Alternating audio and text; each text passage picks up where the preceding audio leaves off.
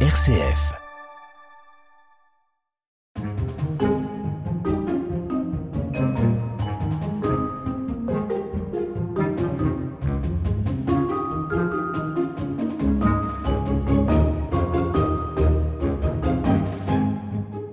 Radio Guidage, la balade de l'été. Bonjour à toutes et à tous. Dans maintenant un peu moins d'un an, nous célébrerons le 80e anniversaire du débarquement en Normandie. L'occasion pour nous de vous faire découvrir l'histoire de Sainte-Mère-l'Église. Le petit village de la Manche perdu dans les marais de 40 ans n'était pas destiné à se retrouver dans les livres d'histoire. Et pourtant, dans la nuit du 5 au 6 juin 1944, elle est prise d'assaut par les parachutistes américains débarquant en France.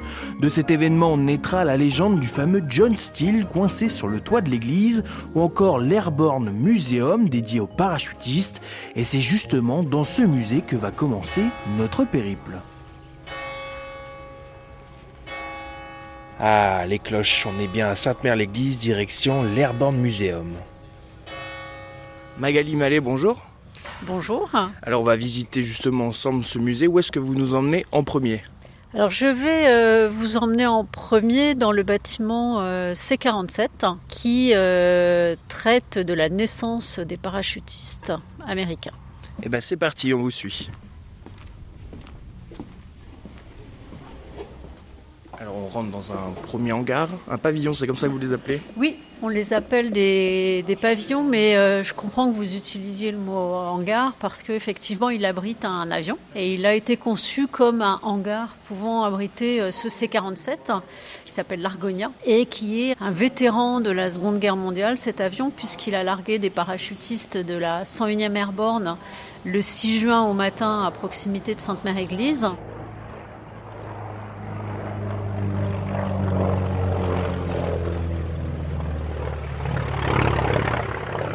On n'est pas sur une reconstitution là, c'est à l'œuvrer. C'est un, c'est l'un des deux, euh, des deux seuls euh, C-47 authentiques qui existent en Normandie. L'autre est le SNAFU à Merville, hein, Franceville.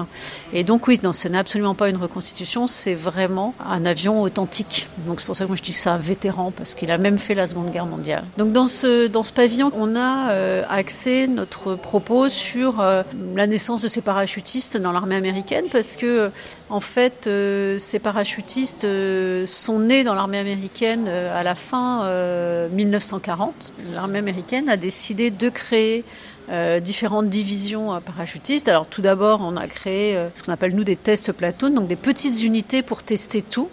Et dans les différentes vitrines que l'on a devant nous, on voit les différents uniformes aussi qui ont évolué pour arriver à, à l'uniforme qui est euh, aujourd'hui euh, le plus connu et qui surtout a été utilisé euh, en Normandie.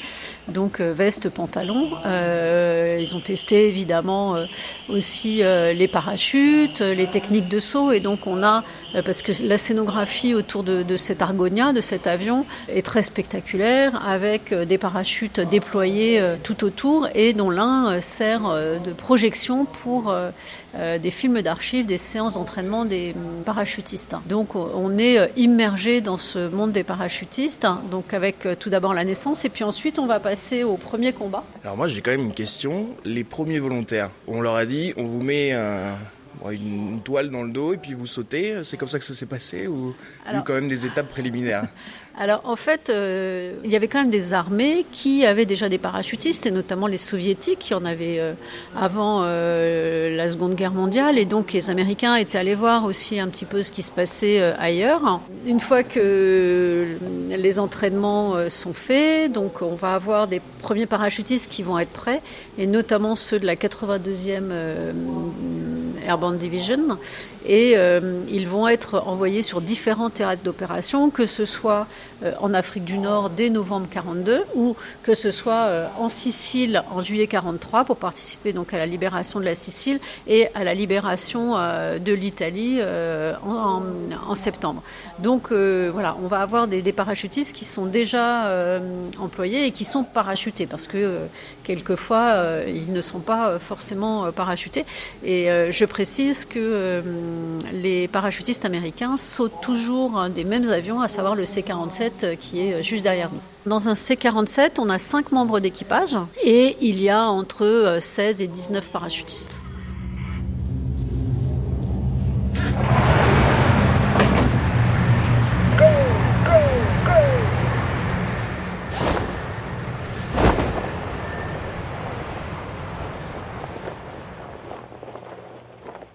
Dans ce bâtiment, on va mettre l'accent sur Overlord, hein, donc, qui est le nom de code de, l'invasion, pour reprendre le terme américain, de l'invasion alliée pour libérer l'Europe.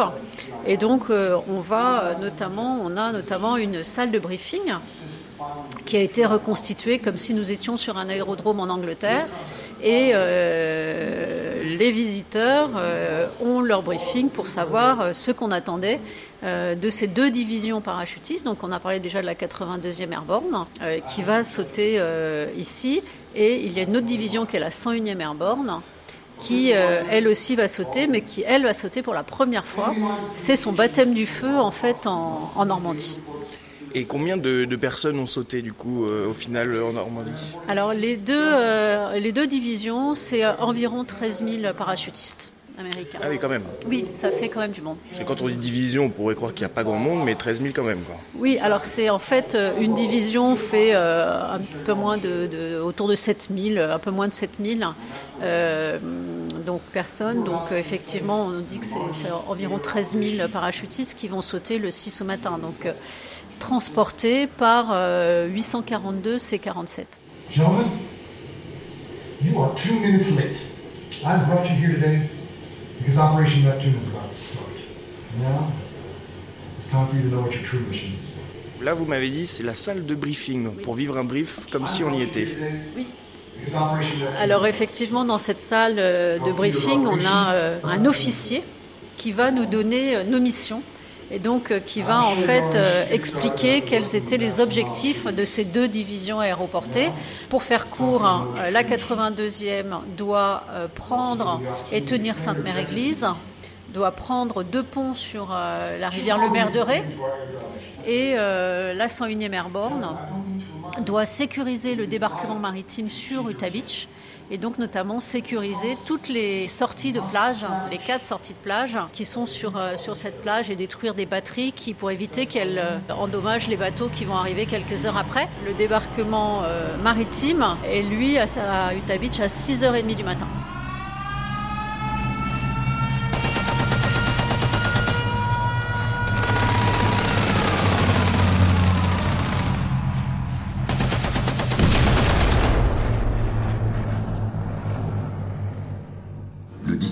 Avril 1943, le COSAC détermine les grands principes d'un débarquement à l'ouest.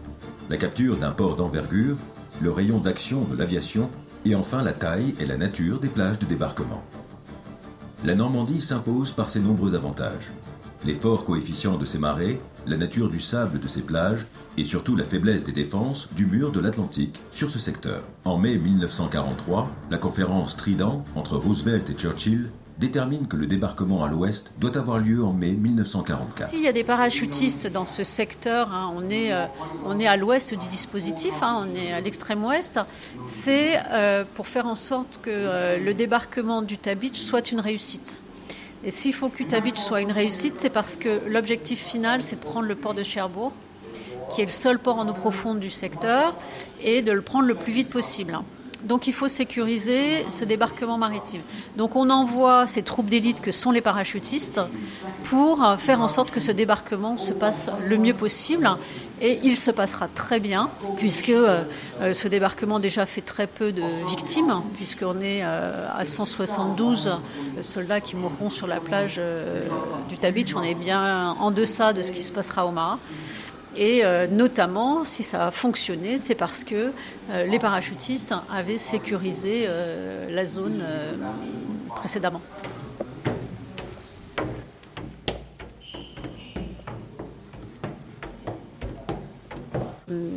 On a voulu en fait donner à nos visiteurs l'opportunité de toucher des objets qui sont tous des objets authentiques et euh, donc, euh, on va pouvoir euh, sous-peser, par exemple, des armes, juste pour se rendre compte du poids de ces armes et se rendre compte que l'équipement des parachutistes, qui qui pèse entre 60 et 80 kilos lors du saut, et évidemment, c'est très très lourd.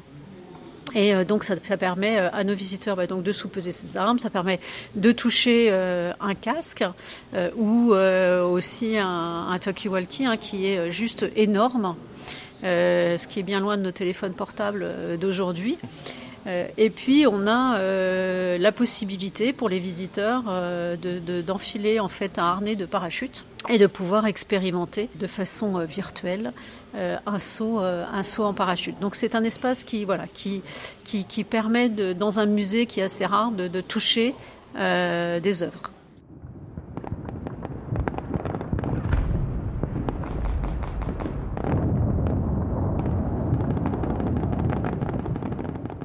Reconstituer euh, un bunker euh, allemand parce que ben, il nous semblait aussi euh, important de donner le point de vue de l'autre côté. Et donc dans ce, dans ce bunker qui a été reconstitué, on a la possibilité bah, d'avoir des jumelles et on est tel un, soldat allemand découvrant dans ses jumelles ce débarquement maritime. D'autant plus que, alors on est devant un drapeau, un drapeau nazi et euh, qui a une histoire, hein, puisque c'est euh, le drapeau du général Fallet, qui était le commandant allemand de la 91e division euh, d'infanterie allemande, qui était basé, dont le, quartier général était au château de Bernaville, hein, qui se situe entre Sainte-Mère-Église et Picoville, à quelques kilomètres d'ici. Et lui, il était parti, en fait, parce que tous les généraux de l'ouest de la France étaient convoqués à Rennes pour euh, ce qu'on appelait euh, faire des jeux de guerre, c'est-à-dire euh, réfléchir à ce que devait être, comment réagir si un débarquement avait lieu en Normandie. Donc le général Fallet était parti le 5 en fin de journée. Il arrive dans le sud-Manche, on lui dit qu'il se passe quand même quelque chose, donc il fait demi-tour. Il va, euh, en fait, euh, pas très loin de, son quartier général, euh, tomber dans une embuscade et être tué par les parachutistes américains. Et l'un d'entre eux va trouver ce drapeau, qui est son drapeau divisionnaire, le cacher dans une ferme continuer les combats, mais avant de retourner en Angleterre, à la mi-juillet, il va retourner dans cette ferme, récupérer ce qu'il considère comme étant son drapeau, son souvenir, sa prise de guerre, et euh, va le ramener euh, aux États-Unis. Et dans les euh, années 70, il va l'offrir au musée. Vrai, vrai, trésor de guerre. Exactement. Donc là, on, a fait le, le premier hangar. Alors la sortie avec la lumière du jour est aveuglante. Mais donc là, où est-ce qu'on se dirige? On a vu les, les, parachutistes, mais en fait, quand en 40, l'armée américaine décide de créer ce qu'on appelle l'arme aéroportée, donc les parachutistes, il décide également euh, de créer des planeurs militaires. Et si euh, l'armée américaine décide en fait de créer euh, ces planeurs et ces parachutistes, c'est parce qu'il y a un fait d'armes de l'armée allemande qui a eu lieu en mai 1940 pendant la, prise de la Belgique. Il y avait une forteresse qui s'appelle Eben Emael et les, les Allemands, en combinant l'usage des parachutistes et des, planeurs que eux avaient vont prendre cette forteresse en 30 euh, minutes alors qu'elle était réputée comme étant absolument imprenable.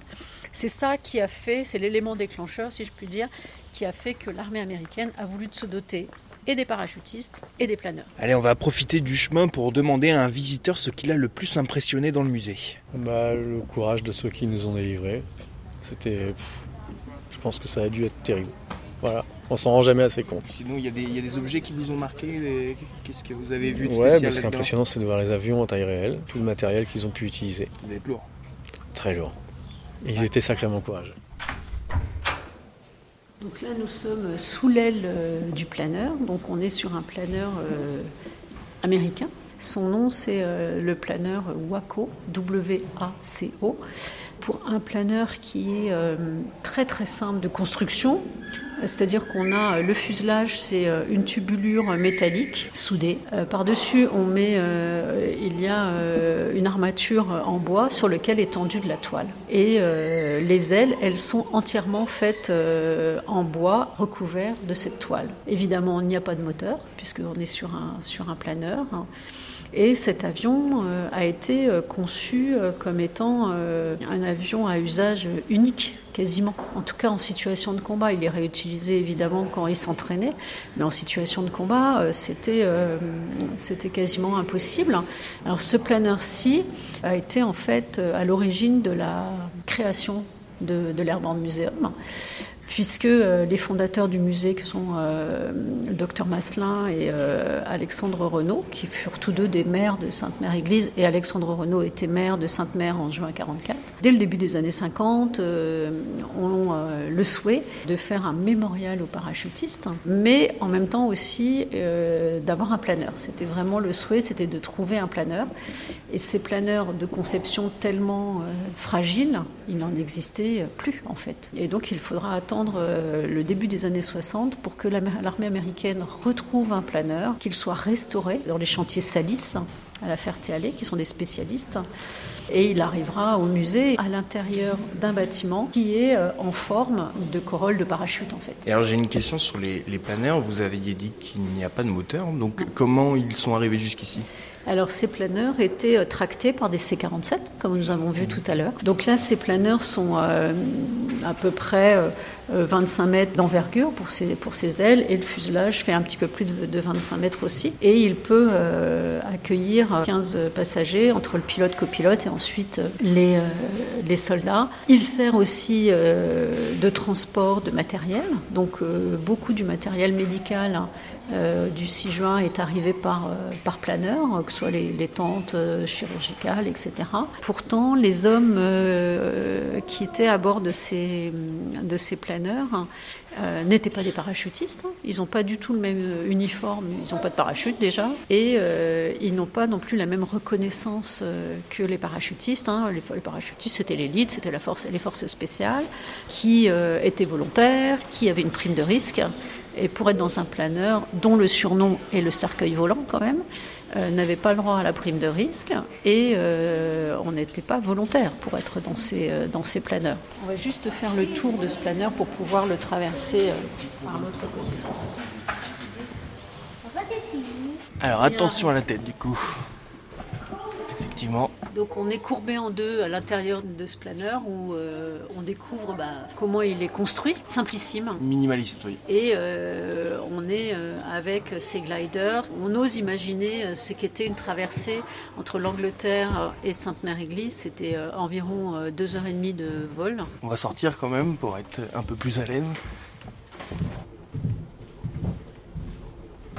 Ils étaient euh, tractés, mais ils étaient, euh, on va dire, euh, libérés quand? Largués quand? Donc il y a une corde qui relie le C-47 et le planeur il demandait au planeur de se euh, décrocher. Le planeur, normalement, fait des ronds pour perdre en altitude et en vitesse et pouvoir se poser. Le temps entre euh, le moment où la corde est décrochée et le moment où le, planeur se pose, on parle plutôt euh, en, une minute. Ah oui. Ils ont été largués assez bas. Ils avaient très peu de place pour atterrir. On est ici dans les marais.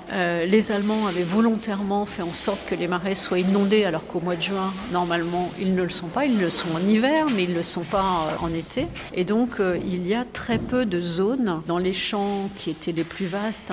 Euh, les Allemands, alors soit ils étaient inondés, soit les Allemands avaient mis ce qu'on appelle des asperges de Rommel, donc c'est-à-dire des pieux en bois, de façon à éviter bah, tout largage de parachutistes ou tout atterrissage d'avion. Donc très peu de place hein, pour atterrir. Donc c'est pour ça qu'on les a largués au plus près en fait de ces zones d'atterrissage. Et c'est aussi le fait qu'ils sont arrivés relativement vite au sol hein, qui a fait que beaucoup de ces planeurs ont été euh, abîmés euh, lors de l'atterrissage. Il y a très peu d'atterrissages qui ont dû se passer euh, de manière optimale. On va finir la visite de l'Airborne Museum ici. Merci beaucoup Magali Mallet pour la visite. Merci à vous et merci de votre visite. Alors il reste évidemment plein de choses à découvrir ici, mais on va plutôt partir en direction du centre-bourg où Éric Belloc, le conservateur du musée, nous attend au pied de l'église. Il paraît qu'un parachute il paraît qu'un parachutiste est bloqué sur le toit.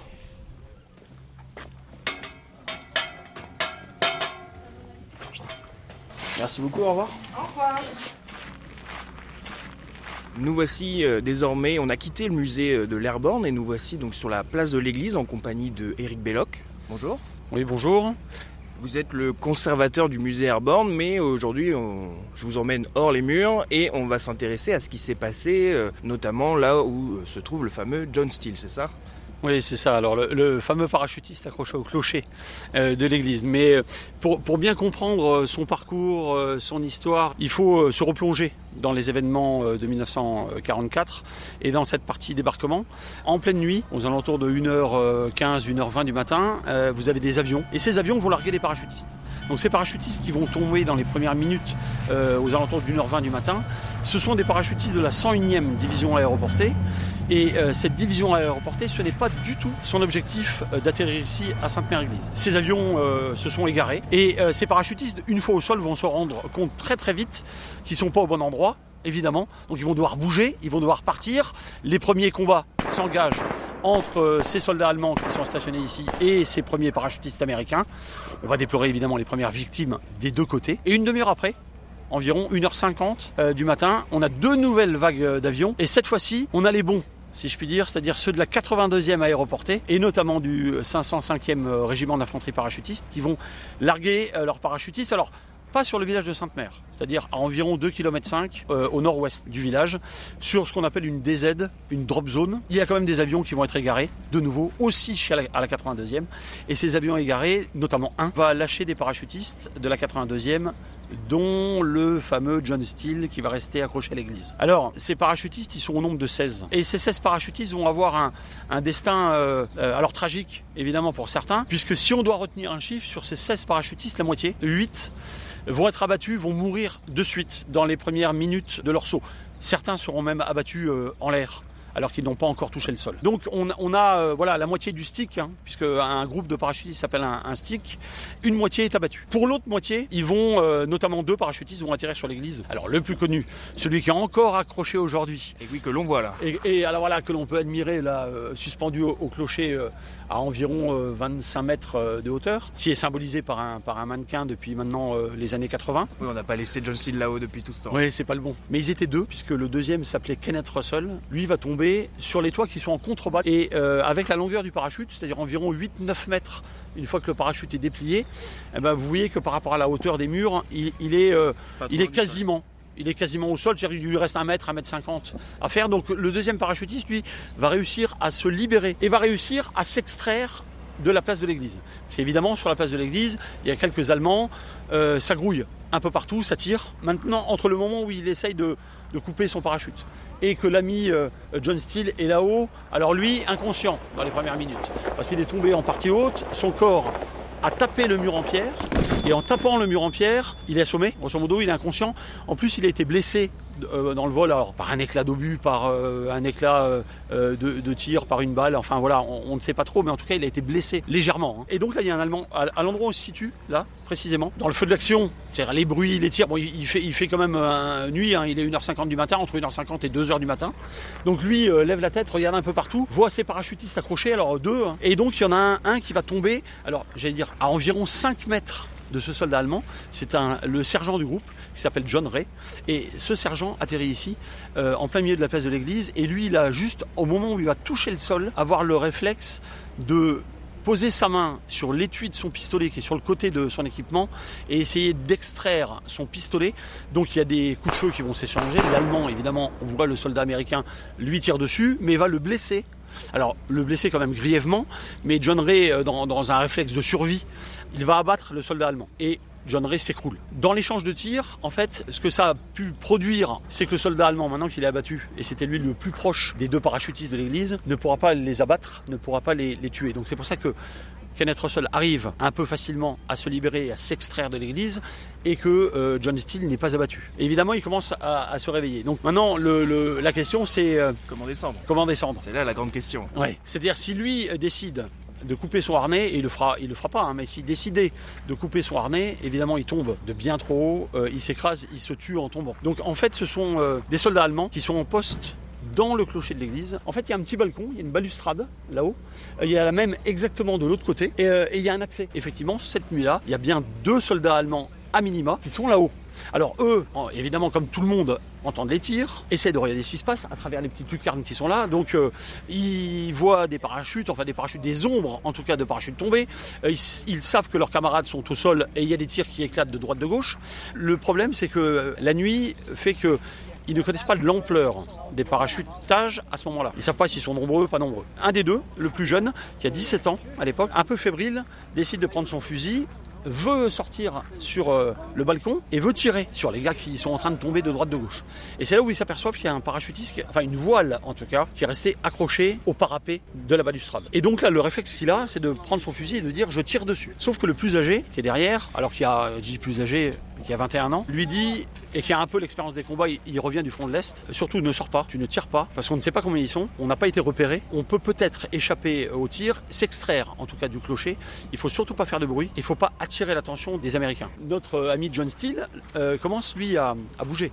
Il commence à, se réveiller. Donc il décide avec des, couteaux, des couteaux de cuisine hein, plutôt, de se dire tiens on va couper les suspentes du parachute, comme ça on va faire tomber le parachutiste, et le fait qu'il tombe, il s'écrase, il appellera jamais les copains. Donc il commence à couper le, parachute, et évidemment, c'est un peu plus compliqué que ça. Euh, c'est du nylon, c'est relativement costaud. C'est pas aussi simple que ça à couper. Enfin, il faut avoir un bon couteau bien aiguisé. Ce qui fait que très vite ils se rendent compte, ils laissent tomber parce qu'en plus, quand ils sont en train de couper, c'est un bruit de scie quoi, ça. Ouais, ils sont en train de remuer le parachutiste qui est au bout du harnais. Donc en fait, ils sont en train de le réveiller beaucoup plus vite que la normale. Donc très très vite, au bout de quelques secondes, ils laissent tomber et ils se disent on va faire quelque chose de beaucoup plus intelligent. On va le repêcher, on va le remonter. Et en fait, euh, les, les Allemands remontent tirent sur la voile de parachute, tirent sur les suspentes et ils remontent le corps du parachutiste. Alors relativement vite, hein, parce que c'est relativement court par rapport à, à, son point d'impact, ce qui fait qu'ils le récupèrent et ils le font prisonnier. Donc c'est comme ça que John Steele, alors déjà survit, mais en plus arrive à s'extraire du clocher de l'église et ils vont partir vers leur poste de commandement qui est un peu plus loin sur un petit village qui est à 2 km pour rendre compte au chef de ce qui est en train de se passer ici à Sainte-Mère-Église et en même temps pour mettre en sécurité leurs prisonniers.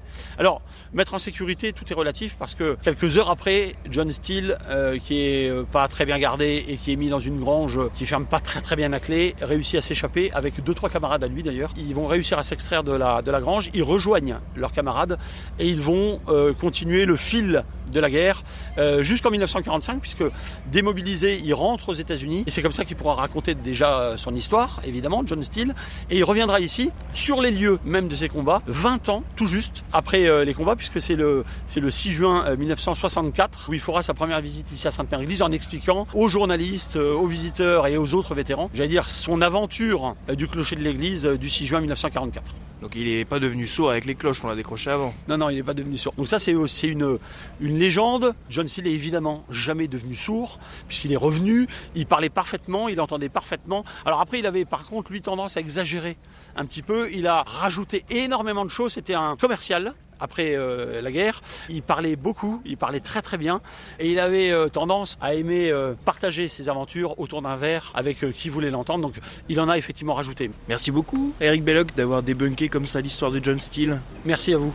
Eh bien oui, désolé chers auditeurs, désolé de détruire comme ça le mythe de John Steele dans le jour le plus long. Si la vérité vous intéresse un peu plus que les légendes, venez visiter Sainte-Mère-l'Église et son Airborne Museum dans la Manche. Il y a encore plein d'histoires à découvrir.